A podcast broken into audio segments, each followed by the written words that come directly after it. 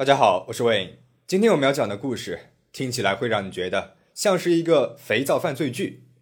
富有强大的前检察官与美丽的州长秘书保持了两年半的婚外情。有一天，秘书突然消失，警方对检察官充满了怀疑，却一筹莫展，没有找到受害人，没有凶器，也没有目击者。故事将会怎样展开呢？而警方又将如何破案呢？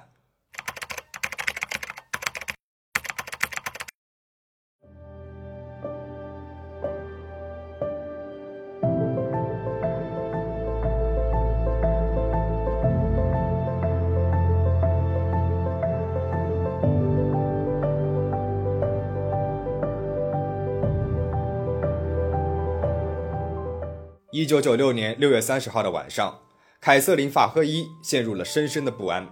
她已经有三天的时间没有联系上妹妹安妮了。妹妹安妮三十岁了，是当时特拉华州州长汤姆·卡帕的调度秘书。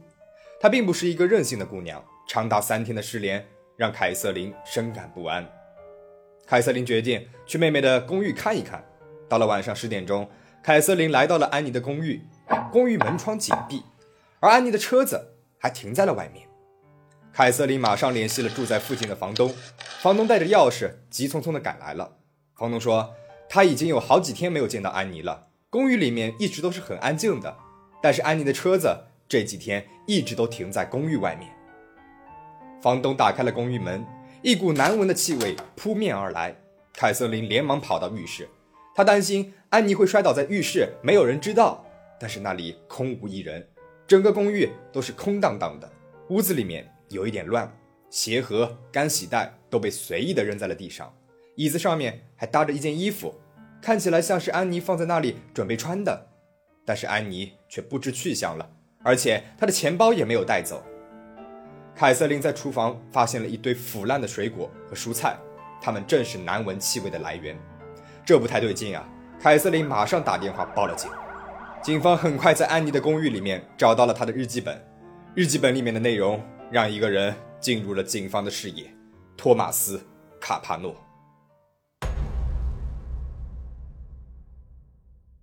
四十七岁的托马斯·卡帕诺来自特拉华州的知名家族，他的父亲路易斯·卡帕诺在特拉华州极具影响力。老路易斯是二十世纪六七十年代特拉华州主要的建筑商之一，而托马斯。他从法学院毕业之后，先后是担任了公职律师和州检察官。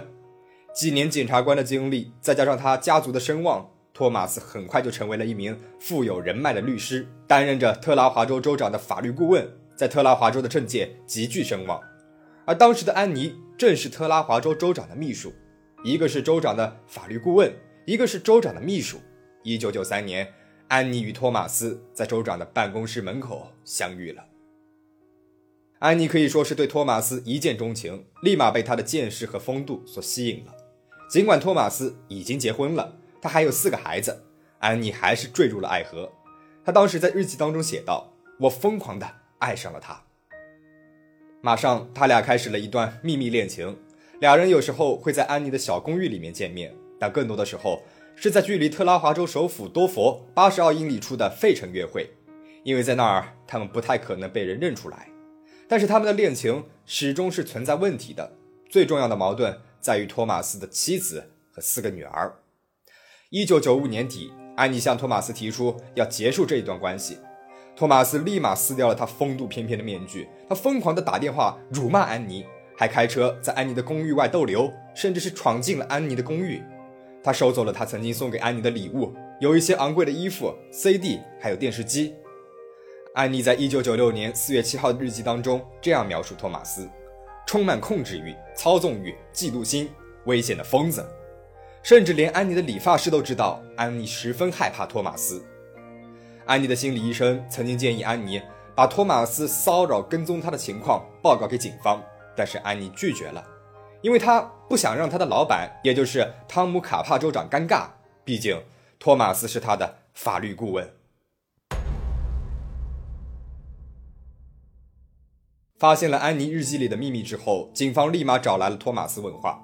托马斯承认，六月二十七号晚上，也就是安妮失联的第一天，他和安妮共进了晚餐。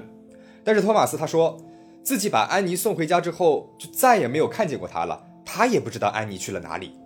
托马斯还说，安妮那天晚餐的时候提起来，自己打算请一天假去海边散散心，因为他和姐姐吵了架，心情不是很好，一直是闷闷不乐的。安妮甚至还表示觉得活着啊很没劲。难道安妮是因为心情抑郁自杀了？但是警方很快就发现托马斯做了虚假的陈述。餐厅的服务员对托马斯和安妮还有印象。服务员说，俩人在六月二十七号晚上七点左右来到了餐厅，九点左右离开了。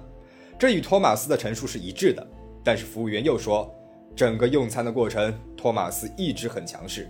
安妮说自己不想吃东西，但是托马斯还是替安妮点了餐，而安妮她碰都没有碰那些食物，而托马斯却一直问她为什么不吃。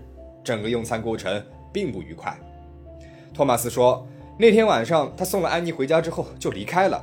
为了增加可信度，他还说他十点左右的时候，在一个加油站的小店里面买了一包香烟。但那个加油站的服务员是认识托马斯的。他说那天晚上托马斯根本就没有去过那里，而且加油站其实是在九点半就已经关闭了。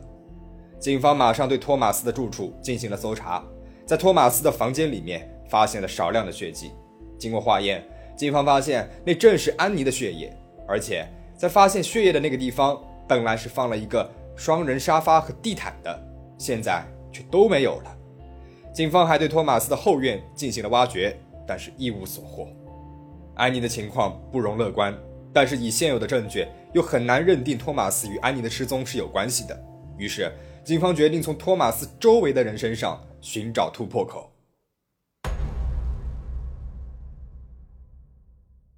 托马斯·卡帕诺有四个弟弟，托马斯是家中的老大，老大事业有成，而且在政界又有关系，弟弟们都十分的仰仗大哥。最小的弟弟格里，他曾经多次惹上了麻烦，都是靠着托马斯的关系，使了一些手段，才让他免受了牢狱之灾的。而奥弟约瑟夫和三弟路易斯继承了家业，管理着家里面这巨大的房地产事业。警方认为，如果托马斯杀害了安妮，那肯定是有人。帮他处理了这个身体的这个人，一定是和他关系亲密的人，那很有可能就是托马斯的一个或者是几个弟弟。但是卡帕诺家族家大业大，兄弟之间也是互相帮助，十分团结的。要想让弟弟们开口举证大哥，可以说是一件不太可能的事情了。九月六号，警方接到了一个电话，打电话来的是托马斯的三弟路易斯所管理的工地上的一个工人，他说。在安妮失踪的第二天，路易斯让他把工地上的四个垃圾大箱子全部给扔掉了。这就很奇怪了，因为这个垃圾大箱子还并没有满呢。而且之前路易斯从来没有让他干过这种事情。警方猜测，这会不会是路易斯在帮助哥哥处理安妮呢？警方立马来到了路易斯的办公室，他们希望找路易斯谈谈，但是却被他以很忙为由给拒绝了。这个被丢掉的垃圾大箱子会不会就是破案的关键呢？垃圾箱里会不会就藏有安妮呢？警方来到垃圾处理站，寻找那个被丢掉的箱子。在九月炎热的天气之下，他们翻着发着恶臭的垃圾，但是一无所获，线索再一次的断了。没有凶器，没有案发现场，没有目击者，甚至连安妮都没有找到。明知道凶手近在眼前，却拿他一点办法也没有。这案子。该如何追下去呢？这个时候，新的线索来了。警方发现，托马斯最小的弟弟，也就是格里卡帕诺，他最近把自己的一艘缺少船锚的船给卖掉了。这有些异常啊！警方找来了格里问话，但是格里他守口如瓶的，审讯是一直没有突破。警方决定换一种方式，便衣警察每天跟踪格里，跟踪了他十一个月的时间。他们发现。格里频繁出入酒吧和夜店，还吸食一些非法的东西。同时，格里还收集武器。在拿到确凿的证据之后，一九九七年十月九号，安妮失踪十五个月之后，警方搜查了格里的家。当时，格里和一个有着犯罪记录的朋友站在了车库里面，看到警方这出其不意的到访，他惊呆了。很快，警方在格里三岁儿子的卧室里面发现了非法药物和一把非法武器。之后，警方又在格里朋友的家中发现了一把与格里有关的武器。现在好了，格里被警方抓住了把柄。调查员阿尔伯特对格里说：“现在你有两个选择，一个是被判入狱，你这样的罪会被关几年的话，我想我也不用多说了吧。或者你和我们合作，说说你为什么把船给卖掉，我们会争取给你少判几年的。”格里自身难保，终于开口了。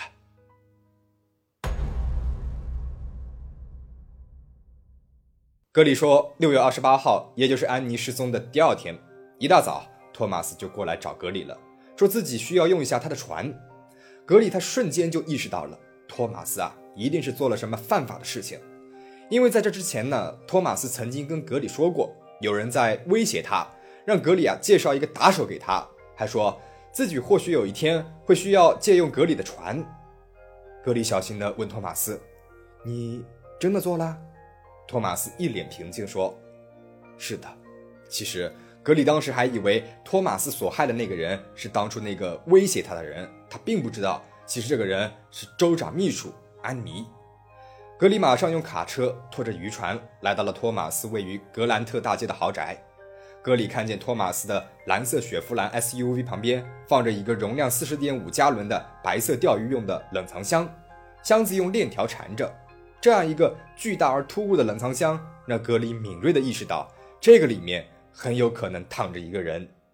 托马斯让格里和他一起把冷藏箱搬上了格里的渔船，然后把渔船运到了距离海岸六十英里的地方。他们把冷藏箱扔到了海里，但是冷藏箱它没有沉下去，而是漂浮在了水面上。格里向冷藏箱开了一枪，一些红色的液体从孔中渗了出来，但是冷藏箱仍然是没有沉下去。马上，兄弟二人又把冷藏箱拉回到了船上。格里把两个锚扔在了托马斯脚下，他说自己不想面对这种可怕的现场，让托马斯自己去处理。然后他便自己一个人走到了船头，转过了身去，背对着托马斯。他说他听到了链条和船锚被拖动的声音，以及托马斯在船尾的呕吐声。格里说他后来是直到听到了有东西被扔到了海里面，才回头来到了船尾。他发现冷藏箱还在，但是里面已经空了，而链条和船锚都不见了。托马斯一定是把链条和船锚作为重物绑定，然后把冷藏箱里面的东西一起扔到了海里，这样的话就能够快速的沉下去了。之后，托马斯又取下了冷藏箱的盖子，把箱子和盖子分别扔到了海里面，然后他们就回去了。他们回到了托马斯的住处后，托马斯又让格里把客厅里面的沙发和地毯。丢到了工地上的垃圾箱，并且让管理工地的路易斯命人将垃圾箱给处理掉了。现在，格里卡帕诺成了警方的关键证人，但是安妮的遗体仍然没有找到，对于凶器也是毫无头绪。那么格里呢？他说过，托马斯曾经向他索要过枪支，他也把枪给了托马斯，但是后来托马斯又把枪原封不动地还给了他。警方后来是检查了那把枪。但是没有发现任何可疑的地方。通过调查，警方还了解到，托马斯在1995年9月份与妻子分居。他在结婚期间至少与八名女性存在着婚外情，其中就包括了法务秘书苏珊·劳斯和47岁的私立学校管理员黛比·麦金泰尔。托马斯与黛比的婚外情有15年以上，而黛比的丈夫是托马斯律所的合伙人。而黛比本人也是托马斯妻子的朋友。黛比说，他没有意识到托马斯与安妮的关系，但是他在1996年5月13号为托马斯买了把半自动的武器。他说，应托马斯的要求，他以自己的名字购买了武器，然后交给了托马斯。警方在黛比家里面还找到了购买时的收据。在获得了两名关键证人的证言之后，警方决定逮捕托马斯。一九九七年十一月十二号，托马斯·卡帕诺被捕了，而且被指控犯有谋杀罪。在托马斯被捕两天之后，一个叫肯丘布的男人将一个没有盖子的冷藏箱交给了警方。冷藏箱是他在一九九六年七月四号在印第安河入口附近钓鱼时发现的。这个地方距离安妮被扔进海里的地方约一百英里。肯发现冷藏箱时，上面有两个看起来像是弹孔一样的洞。但是冷藏箱整体很新，修一修还能用。后来他看到托马斯被捕的新闻，提到了这个冷藏箱，他才意识到他手里的这个冷藏箱很有可能是关键证据。后来，警方通过冷藏箱上的条形码确认了他的购买者就是托马斯，同时，警方还在冷藏箱上检测出了安妮的 DNA。